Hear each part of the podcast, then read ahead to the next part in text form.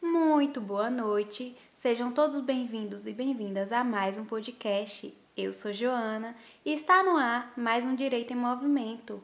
Convido as estudantes de cinema Daiane e Andréia e as fotógrafas Daniela e Kaline para participarem conosco desse bate-papo. Nesse podcast de hoje, vamos ouvir sobre quem é Godard e também vamos falar sobre a escritora da obra Diante da Dor dos Outros, Susan Sontag, e qual a importância desses dois nomes para as discussões sobre direitos humanos, fotografia e ética. Boa noite, gente. Eu me chamo Daiane. Primeiramente, quero agradecer o convite. Irei falar um pouco da biografia de Jean-Luc Godard. Ele nasceu em Paris em 3 de dezembro de 1930, foi diretor ator, escritor e crítico do cinema franco-suíço. Passou a infância e juventude na Suíça. É, depois ele estudou etnologia na Sorbonne. E logo ganhou destaque né, como pioneiro no movimento de filmes franceses dos anos de 1960. Além de mostrar o conhecimento da história do cinema através de homenagens e referências, vários de seus filmes expressavam suas opiniões políticas.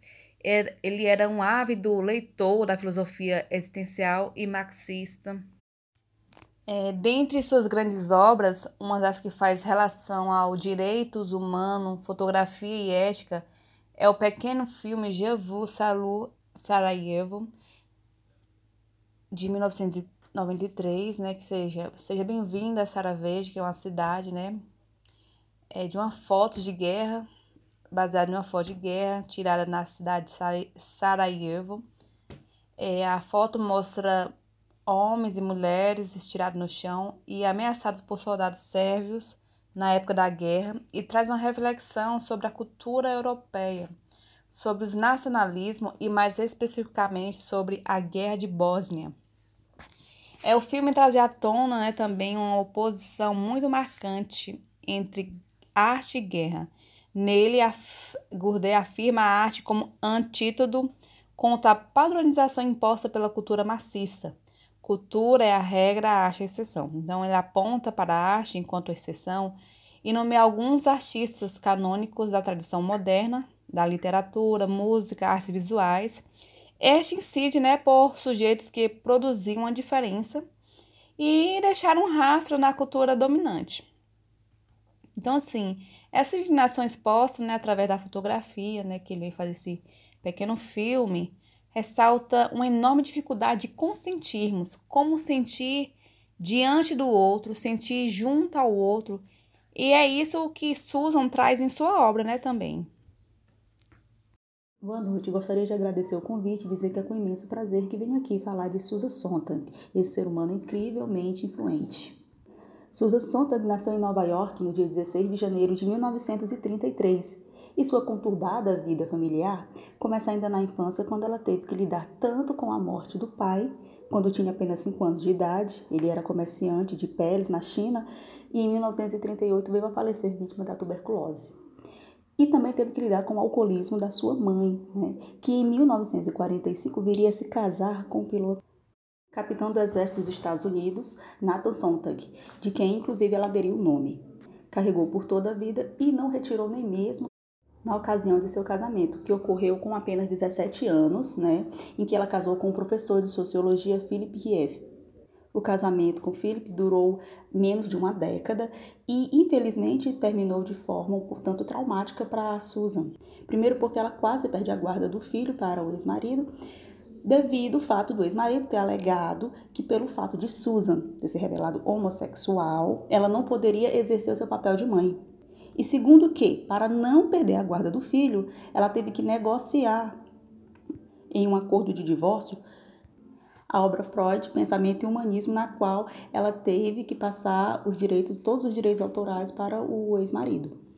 Susan foi ainda alvo de duras críticas, principalmente por Benjamin Moser, que dedicou mais de 700 páginas à biografia de Susan. Uma das críticas ia justamente no ponto da homossexualidade de Susan, ao passo que Benjamin dizia que Susan escondia sua homossexualidade. No entanto, ele foi contraditório, porque neste mesmo livro ele chega assim a citar que Susan era bissexual e não lésbica, como se o fato de Susan ser bissexual fosse motivo para ela trair a causa. Entendeu? Outra crítica que se destacou é o fato de ele alegar que Susan não foi firme com seu compromisso feminista. Isto porque certa vez Susan escreveu o seguinte: sem dúvida, não é uma traição afirmar que existem outros objetivos além da despolarização dos dois sexos, outras feridas além das de gênero, outras identidades além da sexual, outra política além das políticas dos sexos e de outros valores anti-humanos além dos misóginos. E claro que isso foi um grande engano, porque Susan publicou diversas vezes é, artigos em revistas sobre o feminismo. Citar inclusive que a opressão das mulheres significa o tipo fundamental de opressão nas sociedades organizadas, sejam elas capitalistas ou comunistas. Bem, polêmicas à parte, o fato é que Susan foi uma grande escritora, crítica social, mulher de múltiplos talentos e citada entre as principais intelectuais dos Estados Unidos. Estudou filosofia, teologia, literatura, passando por Oxford, Harvard e Universidade de Paris. Os livros foram traduzidos para cerca de 32 idiomas e publicou ao longo de sua carreira quatro romances, nove ficções, uma coletânea de contos, uma série de peças de teatro e ensaios. Além de dirigir quatro filmes de longa-metragem, dirigiu tanto peças também nos Estados Unidos como na Europa e ainda teve tempo para se dedicar a ativismo dos direitos humanos por quase duas décadas. Recebeu muitas premiações, inclusive o de cidadã honorária da Bósnia-Herzegovina em 1996. Também recebeu o prêmio em Jerusalém, Itália, França, outros países da Europa e também dos Estados Unidos. Faleceu em 2004, vítima da leucemia, nos deixando como legado sua obra e vida inspiradora. Olá a todos! Primeiramente, né, eu gostaria de agradecer muito pelo convite e venho aqui hoje, pessoal, indicar um livro bastante interessante que vale muito a pena ler, Diante da Dor dos Outros, de Susan Sontag, que aborda o sofrimento humano. A autora traz em seu livro grandes reflexões, principalmente sobre fotografias de guerra e de como elas podem nos impactar. A Susan né, utiliza imagens fortes de guerra como da Primeira Guerra Mundial, da Guerra Civil Espanhola, de campos de concentrações nazistas e até do atentado World Trade Center em 2001. Em seu livro, a Susan traz questões bem interessantes, como por exemplo, que emoções uma fotografia pode despertar no ser humano. Será que ao olhar a imagem de dor do próximo irá me sensibilizar? Ou será que eu ficaria aliviada por aquela dor não ser comigo ou com alguém próximo a mim? Assim, surge a inquietação, né, sobre a dor do próximo ser sempre menos doída. Ademais, tem a questão da importância e da responsabilidade dos fotógrafos ao registrar imagens de sofrimento e o fato deles estarem bem ali, né, presentes diante do sofrimento do próximo. Eu separei aqui para vocês hoje um trechinho bem interessante do livro, que ele fala bem assim, ó. É, transformar é o que toda arte faz, mas a fotografia que dá o testemunho do calamitoso e do condenável é muito criticada se parece estética, ou seja, demasiado semelhante à arte.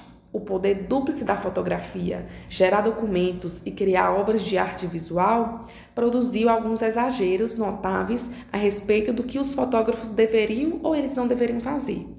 Ultimamente, o exagero mais comum é aquele que vê nesse poder dúplice um par de opostos. As fotos que retratam sofrimento não deveriam ser belas, assim como as legendas não deveriam pregar a moral. Desse ponto de vista, uma foto bela desvia toda a atenção do tema consternador e a dirige para o próprio veículo, comprometendo, portanto, o estatuto da foto como um documento. A foto dá sinais misturados. Para isto, ela exige, mas também exclama: Que espetáculo! Enfim, né, pessoal? Para aqueles que apreciam uma boa leitura, essa é a minha indicação de hoje. Que todos fiquem bem. Beijos! Olá! Agradeço pelo convite. E sobre a fotografia, não fomos ensinados a entender os estímulos que as fotografias nos trazem. Em determinado período, a fotografia que antes era apenas documental se transforma em movimento artístico. Mas não usamos ela apenas para isso. Somos todos amadores querendo registrar o nosso cotidiano ou momentos que são importantes. principalmente com a evolução das redes sociais. É necessário mostrar ao mundo, por meio de fotos e vídeos, o que estamos fazendo e vivendo. A fotografia ela é testemunha do tempo, congela o momento.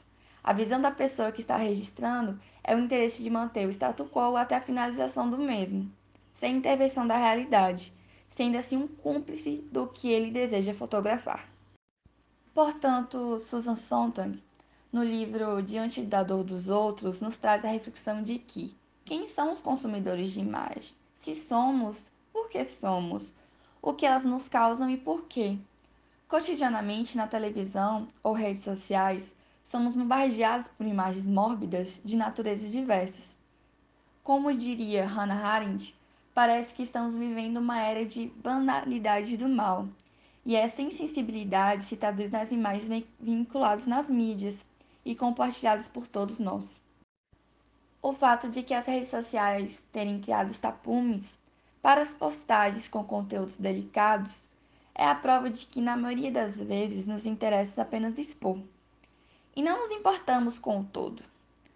Como determinada imagem será recebida? Quais são os direitos que os sujeitos naquela fotografia possuem? Diante da dor dos outros é uma crítica à esterilização fotográfica do sofrimento, à indústria que se criou por trás do fotojornalismo de guerra e de como essas imagens são usadas em contextos políticos, não sendo nunca apenas uma imagem. Estamos chegando a mais um fim de podcast. Agradeço pelas contribuições de todas. E para finalizar, meninas, vocês gostariam de deixar alguma reflexão sobre o que conversamos até agora? Sim, Joana. Além da fotografia né, ser um instrumento de arte que pode transmitir reflexão sobre determinado acontecimento e período, a música também traz essa inquietação e indignação. E uma delas é a canção Cálice. Ela foi escrita em 1933 por Chico Buarque e Gilberto Gil e trata-se de uma canção de protesto que ilustra, através de metáforas e duplo sentido, a repressão, a violência do governo autoritário. Pai, afasta de mim esse cálice, afasta de mim esse cálice. Afasta de mim esse cálice de vinho tinto de sangue.